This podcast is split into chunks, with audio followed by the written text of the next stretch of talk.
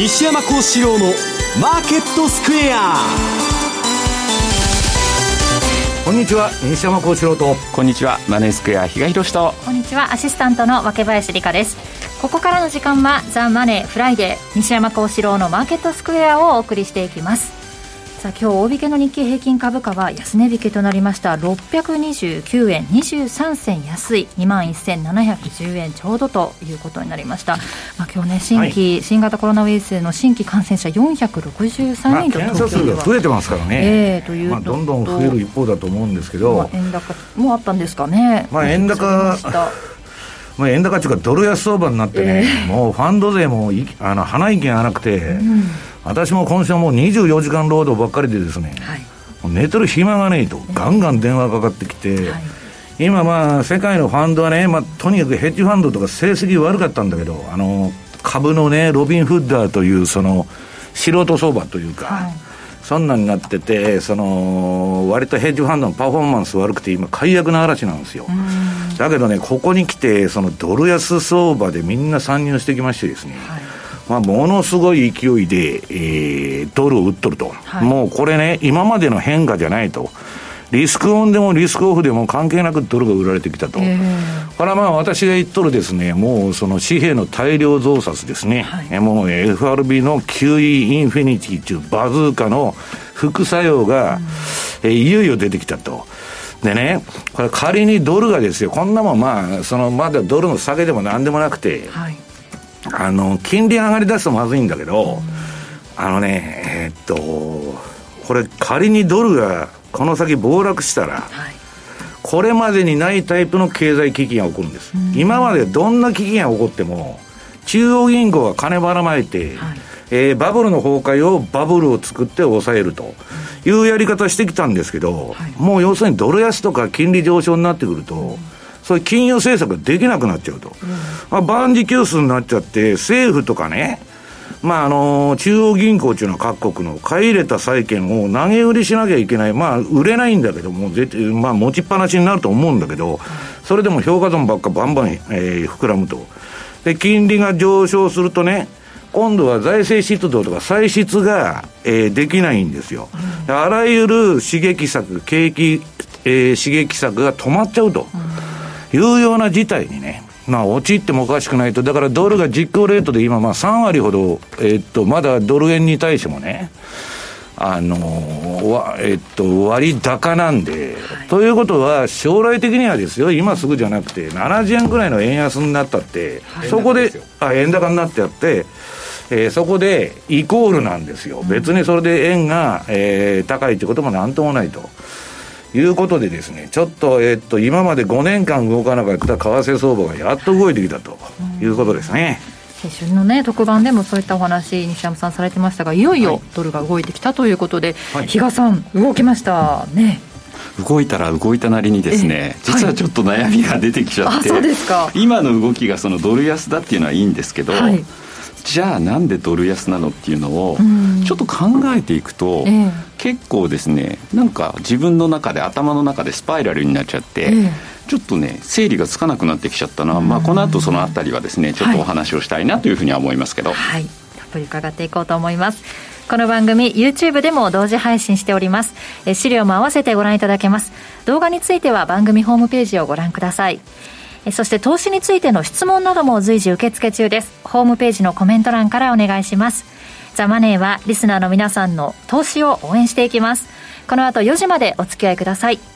この番組はマネースクエアの提供でお送りします。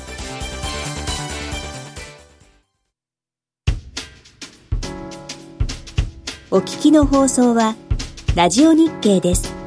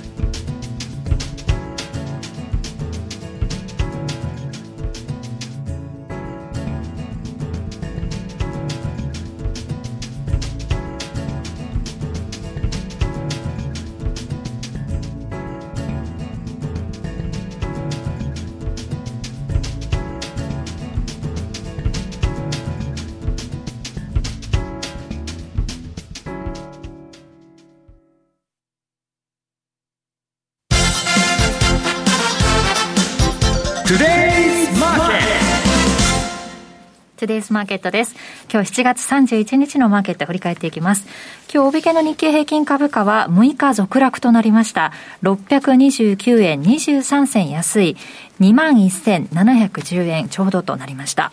トピックスは43.41ポイントマイナスの1496.06ポイントでした。為替です。ドル円は現在104円の3233、ユーロ、ユーロ円が123円の、えー、97と124円の丸2あたり、そしてユーロドルが1.188184あたりでの推移となっています。ではまず比嘉さん今週の為替振り返ってください。はいまずじゃあ、えーと、すんなりいけるところから入りたいと思うんですが、まあ、昨日発表されました、えー、四六のですねアメリカの第2クォーターの GDP ですね、はい、第2四半期 GDP まあマイナス32.9%というところでですねまああの過去ここまでひどい数字は見たことがないというような論調がいろいろと出ておりましたけど、まあ、これ、前期比と比べて、それを年率に変えてるというところなので、こういった数字になってる。でも事前に言われてたのって、当初言われてたのって、このマイナス、えっ、ー、と、第二四半期ってマイナス50何パーとか。いう当初はですね見立てもあり、それが徐々に徐々に出てくる指標、まあ、あの経済の再開というのも相まってですね、うん、大体マイナス35%ぐらいじゃないかとい。うふうに言われてたのが、まあまあ、それよりも少し良かったよねと。いうような数字、まあ、あらこれに関してはですね、市場も織り込んでたかなというところで、うん、まあ、同じ日に発表された、やっぱり私、どっちかっていうと、こっちが気になってるなと思ってるのが、はいあの雇用絡みの数字なんですね、はい、あのまあ、毎週木曜日にですねあの新規失業保険申請件数、イニシャルクレームと、このアメリカの失業保険、継続受給者数とい。うデータがこう出てくるんですけど、えー、イニシャルクレームの方がここのところ140万ぐらいでずっと停滞してし始めてると。で、さらにですね、このアメリカの失業保険の継続受給者数も、はいちょっとですね、右端見にくいんですけど、これ昨日増えてるんですよ。で、1700万。ちょっと信じられない数字で、なかなかこれ厳しいなというふうに思うと、えっ、ー、と、このところ雇用統計っていうのはもう動かないよねというのがですね、はい、まあ普通になってきちゃったんですけど、ちょっと8月の分、8月に発表される7月の雇用統計ですね。こちらはちょっとね、あの予想よりも悪い数字になるんじゃないかなというような、ちょっと懸念を抱いていると。で、先ほど来西山さんがおっしゃってました、えー、今の相場はドル安だというのは、まあ、このドルインデックスのですね、チャートを見てもですね、まあ、綺麗な売りのトレンドというのが出てるので、それはそうだよねと。じゃあ今ドルが売られる理由って何なのっていうのをこう自分なりにいろいろ考えてたんですよ、ここから。で、そうしたときに、まあ、株は今すごいですね、まだまだですね、なんかこうバブルを謳歌しているような動きになってるんですが、一方で債券のマーケットを見てると、まあ、これまでボトムかなと思われてた10年債の利回り、0.6ぐらいだったんですけど、それ、抜けてきてたりするんですね。っていうことは、これ、先々に対するアメリカの経済どうなのよと。そんな7、月からですね、一気にまたあの GDP も盛り返してくるとか、いうようなことは全くこの債券市場は考えていない。で、えっ、ー、と、FRB、FOMC でもですね、やっぱりまだこの、あの、できることをとにかくやるんだというようなところを、今回、まあ、あの、パウエルさんも言ってたというところで、まだまだこれコロナの状況次第では、アメリカ経済どうなるか分かんないよね、というようなところをまあ示してたのかなと。ただ、金利が下がるからドルが売られる。これ確かにシンプルに考えるとその通りなんですよ。ただ、10年債利回りが下がってるっていうことは、アメリカの10年債が買われてるということなんですよね。そうすると、アメリカの10年債買うには、当然アメリカドル、米ドルで買うと。米ドルの買いが持ち込まれてもおかしくないんだけれども、一方でドル円を見るとこうやって下がってるわけじゃないですか。はい、っていうことは、これは今まで持ってたドル、た例えば3月あたりにですね、ずっとあのコロナの影響でドスンと下がりましたと。はいで、そこでドルに対するニーズっていうのが高まってた時に、ドルをみんな調達してたわけです。何かあった時のために。それを使って買ってるんだろうか。その10年債をですいや、それだけではないでしょう。海外勢はみんな売り越しになってますから。えで、そういうふうに考えてくると、じゃあ何？今、そのドルが売られる反対側にいるのって欧州通貨と。いうと、ユーロであったり、まあ、ポンドだよねというところで、コロナの状況を考えたときって、はい、アメリカって今1700万超えてるのかな、全世界での新規感染者数って。そのうちの4分の1がアメリカというので、群を抜いた数字と。で、それに対して、スタート時こそ、確かにイタリアどうなるのとか、スペイン、ポルトガル大丈夫とかって言われてたヨーロッパって、比較的今そういった動きって、まあ抑えられてると。いうところからして、まあドルが売られてるのとかっていろいろこう、自分なりに考えてて、なんか読めないな、しっくりこないなと思って、最終的に行き着いたのが、えっ、ー、と、結局これまで、まあ、ドルって供給をそれなりにジャブジャブにさせられてたんです、はい、されたと。いうことを考えれば、普通に考えればそれだけ市場にドルが出回ってるってことは、ドル自体の価値って下がってもおかしくないよねと。だから今ってドルは売られてるのかな、みたいなですね、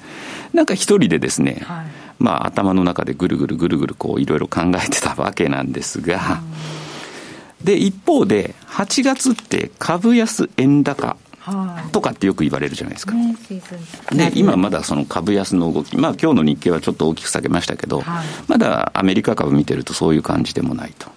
で、株安、円高がこれまでの8月のパターンだったわけですよ。ところが今年はドル安になってるというところがこれまでと違うので、うんこのドル安という状況が続くと、本当にいつまで、あの、いつものパターンの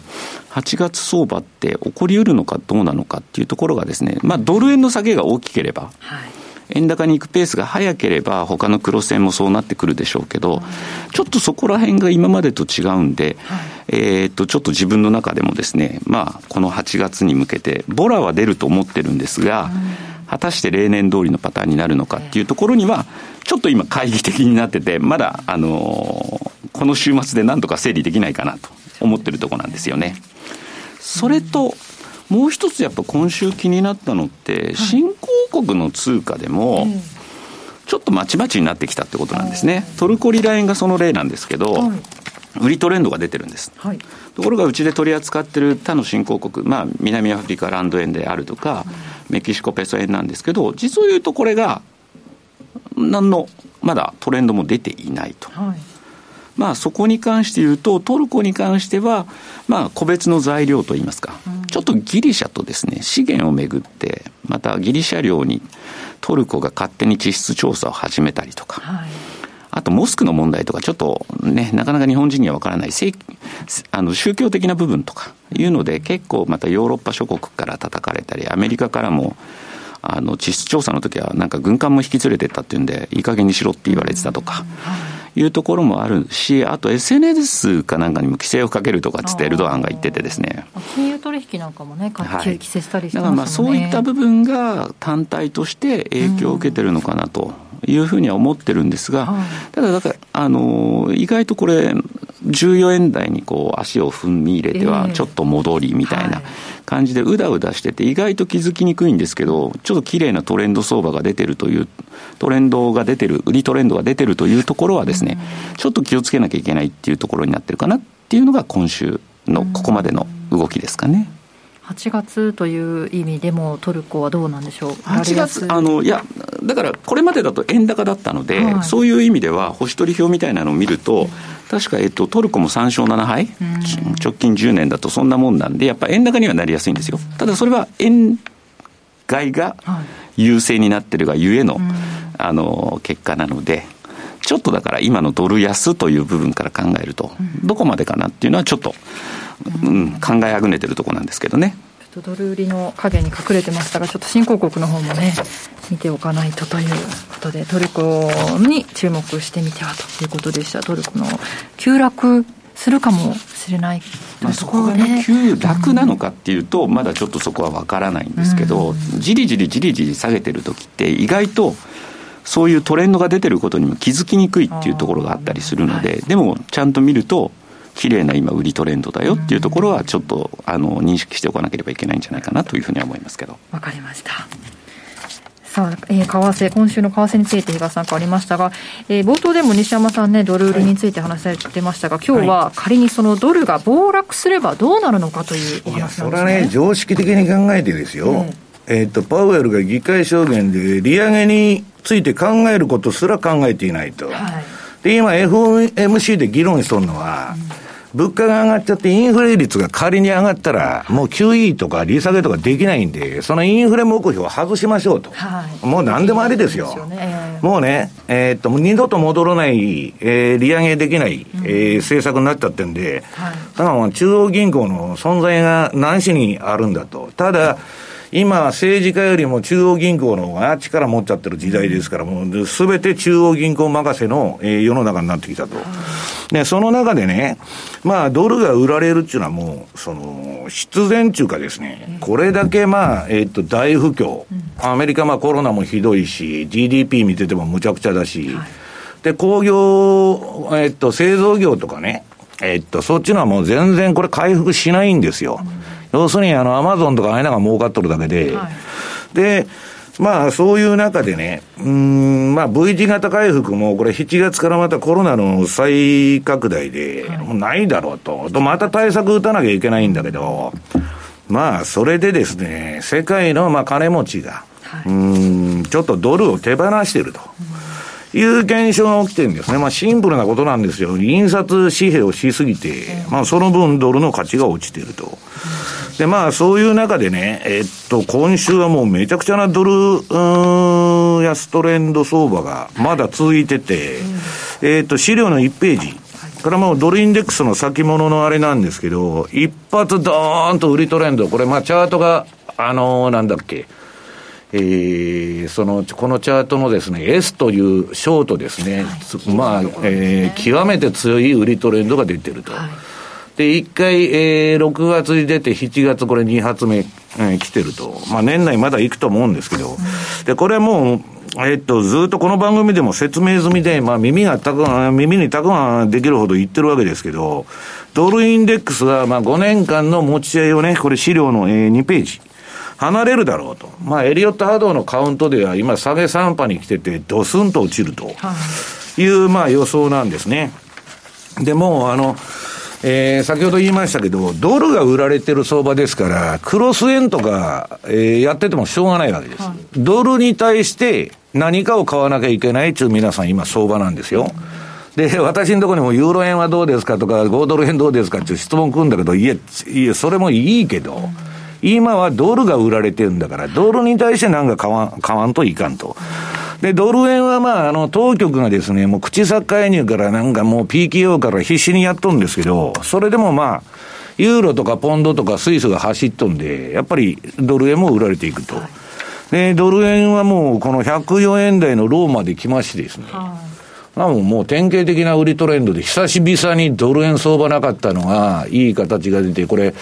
えー、青の標準偏差と黄色の ADX がですね、低い位置から一緒に上がって、相場がドスンと持ち合い離れしたと。まあ、完全なブレイクアウト相場ということですね。で、ユーロドルはもっと素晴らしくて、まあ、ここ2ヶ月ぐらいユーロドルの話しかしてないんですけど、まあ、ユーロもですね、もうやりすぎ相場と言われながら、まあ結局、リスクオンでもリスクオフでも、こういうふうに、えー、ドル安になっちゃうということでですね、えー、ドル売りトレンドが走っていると。で、これまあ赤のもう買いシグナルが出てますから、これが点灯す、点灯した時に乗って、これが消滅するまではですね、この赤のチャートが緑になるまでは、私はその、えー、ドルを売り続けるということなんですね。で、私があの、円と同時に最終的にはめちゃくちゃ買われると、ユーロよりも買われると言われてるのは、言ってるのはドルスイスですね、次の。これもですね、もう持ち合い離れからものすごいトレンドが出て、で、結局この黒字国通貨であるドルと、ドルスイスとドル円。でね、ま、あの、ユーロはね、買えないじゃないかって話があるんですけど、ユーロの中でヨーロッパのそのアメリカと言われるドイツですね。まあ、かつてのドイツマルクは最強通貨ですから、ユーロもやっぱ買われちゃうと。で、ポンドはすごい出遅れてたんですけど、次。えー、っと、ここに来てですね、出遅れからついてきまして、まあこれももう綺麗なですね、もうここで乗らなきゃどうするんだっちゅう相場なんですよ。でね、これね、今になってこれ乗り遅れたんですけど、はい、えー、今から乗って大丈夫ですかとかいういう質問が来るわけですよ。で、それはね、乗り遅れて焦ってやるっていうのは私は進めてないわけです。ね。だから、なんで乗れてない、ないのかを考えるのが皆さん相場なんですよ。トレンド出て持ち合い離れしてるんだから、例えば私はこういう相場乗ってないと、もうファンドからクビにされちゃうわけです。なんでお前乗ってないと？なんで乗れてないと？いうことになるわけですよ。だから、えー、っとね、今、あの、例のロビンフッダー相場で、まあ、あの、1日に300%もね、えっ、と、あの、イーストマンコダックが、コダックが上がるんで、えっ、と、ロビンフッドの口座開設がね、1日でな、なんかむちゃくちゃできたと。もうね、そういうバカバカしい奴らがね、株をやってるわけですよ、アメリカでも。でね、はっきり言って私はね、アメリカの証券会社に聞きましたけど、先週。誰もやってねえと。機関投資家も何も。個人が出てるだけだという話でね、これは相場的にはあんま良くないと。で、良くないんだけど、一応ね、えっと、ミレニアル世代と呼ばれるのは、ベビーブーマーを今、超えちゃって、7300万人おるんですよ。で、その中でね、にわかデイトレーダーみたいになった人が、もう野生の勘でバンバンやっとるんですよ。だけど、私はね、途中から入るんなら、時間軸を変えて短いのでついていくとかね、15分足とか30分とか1時間、あるいは週足を見てトレードするとか、何らかのロジックに基づいてやらないとダメだと。で、次は5ドルドルですね。これはあの、株価連動通貨なんで、どっちか言うと。まあ、株がこのところぐずってるんで、えっと、本来なら上げにくいんですけど、それでも全体的なドル安、ドル売りの流れに従って、これも今5ドルドルは5ドル買いトレンドが出てると。で、ニュ次のニュージーランドですね。えー、8ページ。えー、これも売られてると。でね、いや、バイデンになるかもわからないから、照準が定まらんと。ドドル買っていいのか、えー、売っていいのかわからんみたいなことを言う人がいるんですけど、えー、次の9ページ。こんなもんですね、誰が大統領になろうが、クリントンの2期目以降ですよ。もううなぎ登りに、要するにね、え、っと、今の MMT 理論じゃないけど、えー、借金こそ未来を開くと。いう考え方でですね、財政支出をバンバンすりゃいいんだと。なんあの、国債バンバン発行しまくってね、んな買やさんでええんやと。永久に永久債みたいにロールオーバーしといたらいいんやっていう話になってきてまして、バイデンになろうがトランプになろうが一緒なんですよ、大きな政府はね。ま、ましてやこのコロナ禍で小さな政府なんてできないんですから、もう社会主義政策ルーズベルト以来の、どっちがなってもそれをやることは変わらないから、基本的にはドル安の流れは変わらないと。で、まあ、通貨ね、もうちょっと冷静に見て、今どういう感じになってるか、ちょっと次の10ページ。ここで強い順に並んどるわけです。一番強いのが無無国籍通貨のゴールド。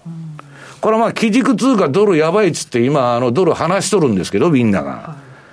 代わりの基軸通貨もありませんので、ゴールドが突っ走っとると。で、ここのところ、まあ、あの、ニュージーランドと5ドルがバーっと、その、上げてたんでね、まあ、強くなってんだけど、まあ、すべての通貨がですね、これから、えー、ドルに対して、えー、買われてる大きな潮流がで、できてると。で、もうね、金持ちの方はね、えー、っとね、もうプライベートバンクの動向を聞いてるとよくわかるんだけど、次の11ページ。まあ、スイスがですね、バンバン今金を輸入しとるんですね。足りんと。で、記録的なペースで上がっていってると。このチャート見ると。だから、結局ですね、えっと、資産運用の皆さん、究極の目的っていうのは何かって言ったら、インフレヘッジなんですよ。昔のね、預金封鎖とか日本でも新円9円の切り替えとかやって、通貨が価値を失ったら困ると。いうことで、で、まあ、あの、結局それのヘッジのためにね、まあ、金持ちは腐るほど金持ってますんで。現物を買うそう、一部は、まあ、現物でもまあ ETF でも何でもいいと思うんですけど、まあね、あの、そういうものをポートフォリオとして持っていこうと。うん、何が起こってもいいようにと。だってコロナのこの、えー、感染なんてね、パンデミックの誰も予測してないけど、あっという間にこんなになっちゃうわけでしょ？だまさかの備えのために運用っていうのはするんであって、で、逆にね、デフレだったら現金が皆さんバブルしとるわけですから、運用なんかする必要ない。ひたすら働いて現金積み上げて、給料から。やっといたらいいんですけど、まあこれだけですね、無尽蔵に金をばらまいとるとですね、まあそういうことになっちゃうということなんですね。だからお金はそういう単純なロジックでしか皆さん動かないんですよ。印刷しまくって、これからも止まらんと。二度と金利が上がることがないドルをね、買おうちゅう人が、ハテナマークの人が増えてきたと。二度と金利上がらないんですから。はい。はい、ということなんですね。以上、トゥデイズマーケットでした。お聞きの放送は、ラジオ日経です。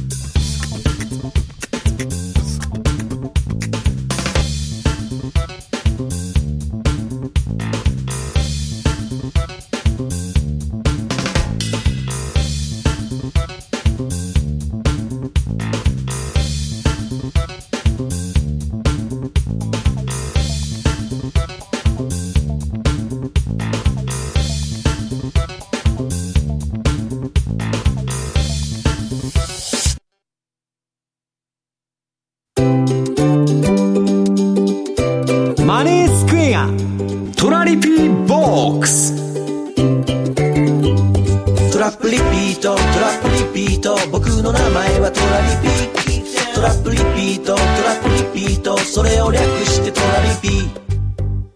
このコーナーでは FX 取引の考え方についてリスナーの皆さんからの質問を紹介しながら進めていきます。今日もラジオネームリスキーさんからいただきました。2008年に西山先生がレポートで、現在のせ、世界、2008年、現在の世界各国が取っている政策は、積極財政プラス低金利政策である。ノーベル経済学賞を受賞したポール・クルーグマンが、マサチューセッツ・アベニューモデルと命名したポリシーミックスからの結論は通貨安であると、えされていました。今のドル安は当然の結論です。この理屈からすると、その他の国も同様に通貨安となり、通貨安競争になると思われますが、うん、そうなったら地獄ですね、うん、やはり通貨の切り下げ合戦と。そうですね、シェアのあるドル安が、米ドル安が最大の影響を与え、その被害を受けるのはユーロと円でしょうか。日本は円高になると、マサチューセッツアベニューモデルからの示唆で持続不可能となります。日本の将来は暗いんでしょうか？という質問です。いや、円高のうちはね、逆に日本は希望があって、皆さん、その、はい、私はね、将来的には、まあ、少子高齢化とかいろんなことを背景に、ものすごい円安の時代が来ると思ってるんだけど、はい、その前に、為替の歴史っていうのはアメリカのご都合主義ですから、うん、ね、今、ジュディ・シュルトンみたいなの出てきて、その通貨の切り下げしろとも、トランプが FRB 議長に従っとるんですよ、パウエルと首すげ替えて。そいつは金本位制論者で、デジタルドルっていうのを発行して、金と、えー、ペッグさせようとかね、えー、っと、通貨の切り下げをやろうと、こんだけアメリカ借金だらけでなんともならんと、アメリカの借金減らすのは簡単だと、ドルの価値を半分に下げればいいと。ね、1ドル50円ぐらいにしたらアメリカの借金えらい減ると。はいいうことで言っとるんですよ。でね、マサチューセッツアベニューモデルっていうのは、まあ、あの、ポール・クルーグマンがね、うんと、経済の基礎でマンデル・フレミングモデルっていうのがあるんです。それに彼の、えっと、その、為替レートに与える、まあ、あの、市場の期待値がね、どういうふうに与えるかとかいうのを作ってやったんですけど、これはね、日本の円高見てたらわかるように、えっと、90年代、株も大暴落して、景気もむちゃくちゃバブルが崩壊しそうですから、めちゃくちゃ円高になったんですよ。で、みんなおかしいおかしいと、円売りになるはずじゃないですか、普通の素人考えで言ったら。だって、3万8000円から株がね、2年、えっ、と、92年には1万4000円まで大暴落しとんですよ。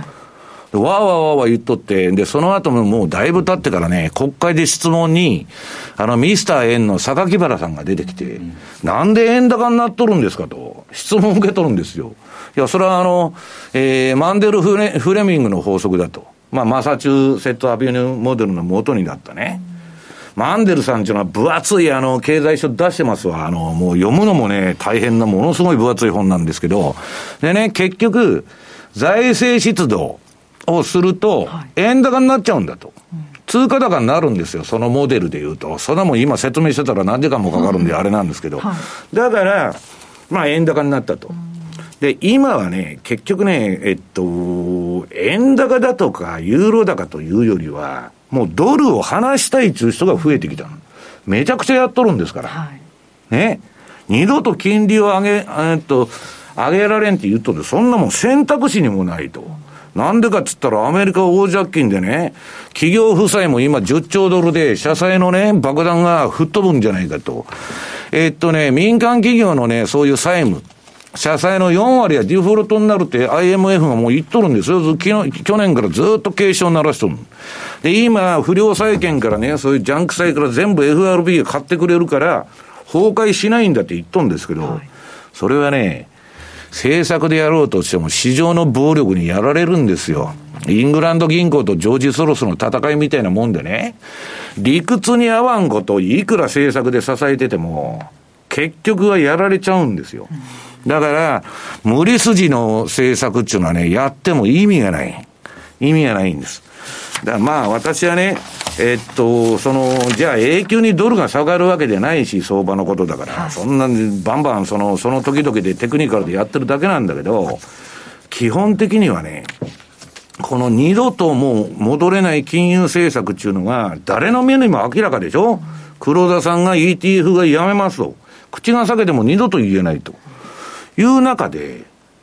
本当にね、MMT みたいな、ことができるんかいと。給付金ばらまいて、ベーシックインカムもやり、何もやり。もう、そんな世の中が仮に実現するんならね、税金さえ徴収する必要ないわけでしょ？国債回してやってくれたら。だから私はね、財政ファイナンス対策に、今みんな動いてるんです。世界の金持ちはね。で、それがに気づいた頃は、この後、こういうね、負債地は必ずどっかで処理しなきゃいけないんですよ。でね、歴史を見てるとどういうことが行われてるかちょっとめちゃくちゃなインフレになる。通貨が価値を失っちゃうと。あと預金カット。で、まあそんな遠くない将来に日本でもね、アメリカでもやるかもわからないけど、富裕層に税金かけようと。まあ当たり前の話ですよね。1%のやつしか世界儲かってないんだから、そいつらから取れやと。当然そういう話になってくるということなんですね。ということです。ラジオネームリスキーさん、ありがとうございます。2008年から読まれてるですね。ありがとうございます。本当 はい、12年前ですよ、本当に。ということで、ミスターの皆さんからの質問、このように募集していますので、ぜひ、ぜひぜひお寄せください。以上、トラリピボックスでした。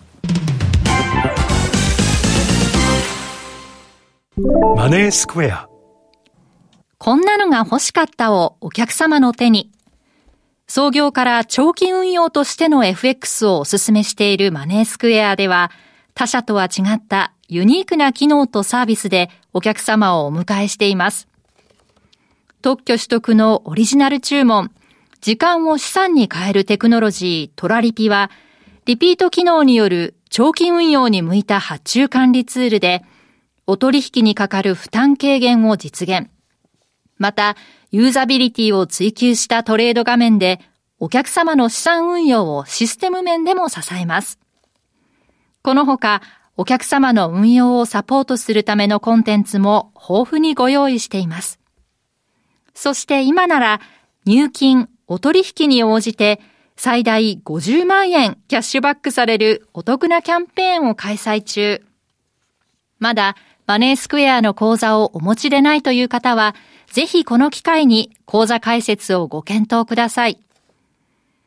マネースクエアではこれからもザ・マネー西山幸四郎のマーケットスクエアを通して投資家の皆様のお役に立つ情報をお届けしてまいります。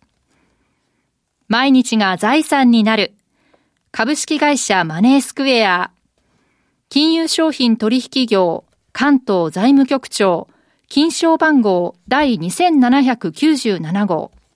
当社の取扱い商品は、投資元本以上の損失が生じる恐れがあります。契約締結前交付書面をよくご理解された上でお取引ください。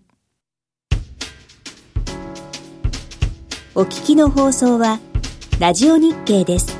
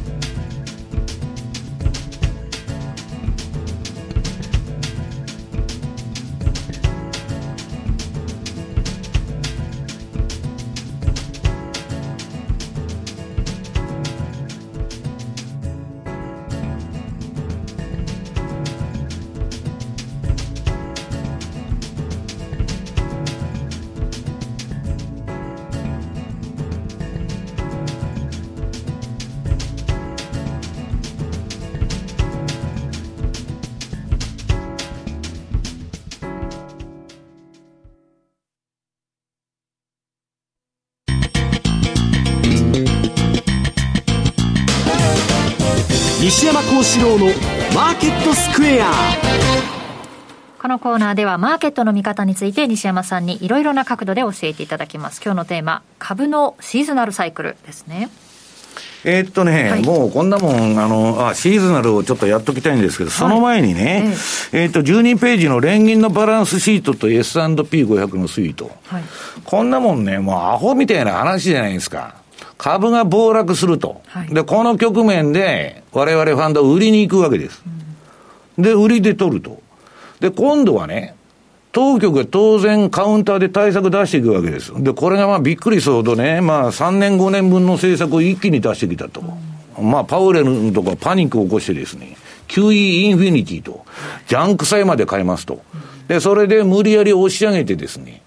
えー、この FRB、あの、連銀のバランスシート、要するに買取債券が増えれば増えるほどですね、えー、相場は上がっていくと。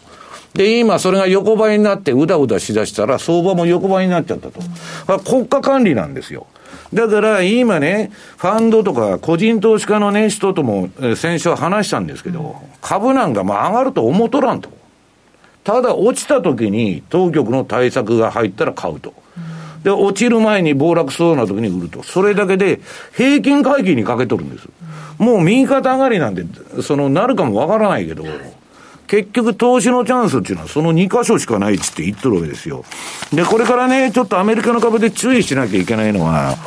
うんと、これね、S&P500 の季節性で、これ年間の営業日数で、えっ、ー、と、ずっと株の軌道をね、えー、シーズンなりチャートを出しとるんですけど、はい、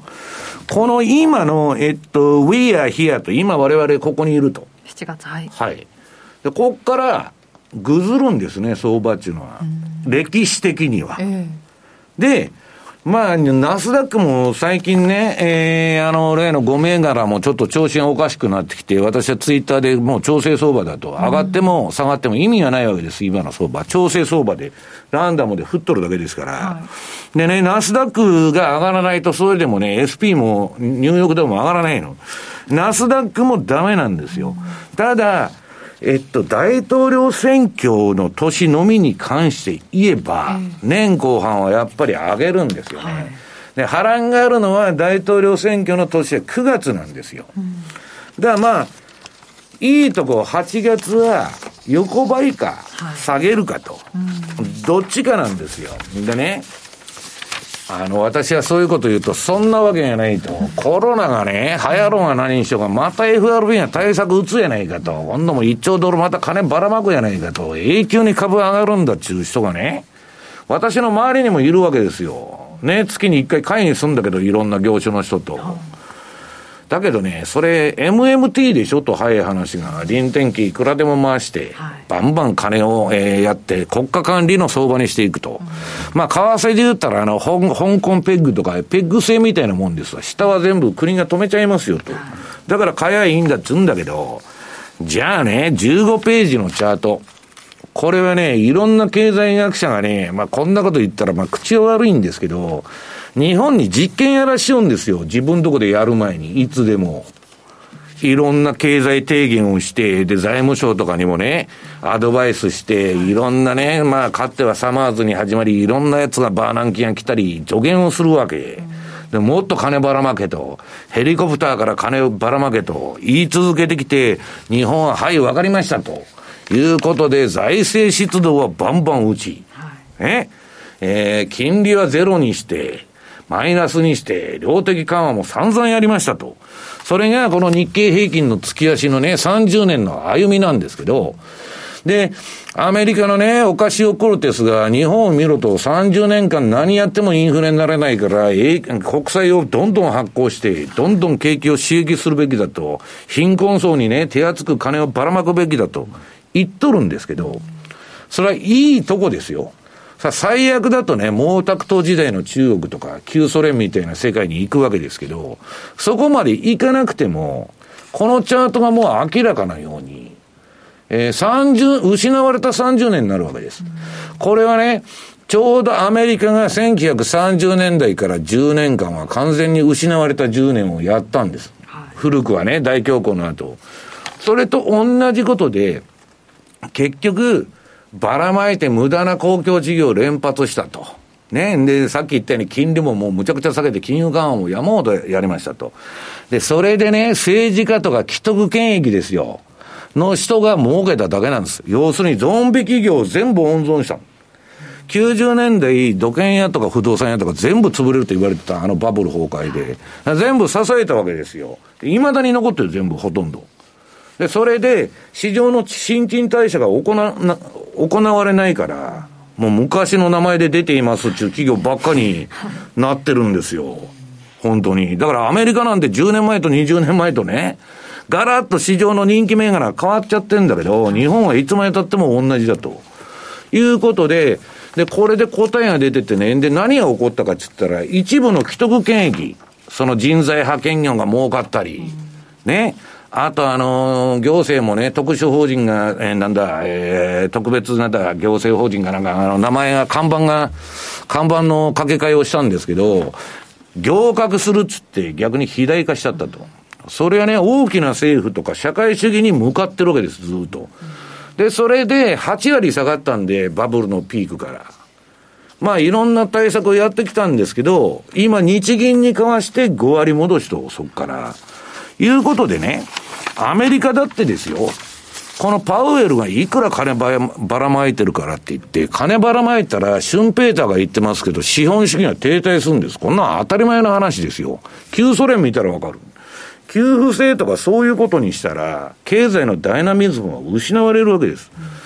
だからね、私はどっちにしたって、これからものすごい時代の、えー、っと、パラダイムシフトですよ。こんなもんね、100年に1回ぐらいの変化、我々受けてるんですよ。だからそれに対応した準備をしないと、先ほども言いましたように、運用っていうのは何のためにやってるかって、究極はインフレヘッジなんですよ。若林さんが今5000万円預金ありますと。ところがね、明日から大根買いに行ったら大根1本30万円って言われましたと。これを避けるために何をしたらいいかというためにね、究極は運用っていうのはあるんですね。だからそれをね、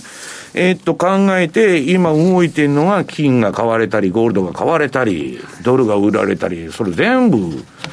まあ、投機筋がやってるにせよですね、大きな流れは、そういうね、えー、もう、まあ、もっと大きなこと言えば、アメリカの衰退ですよね。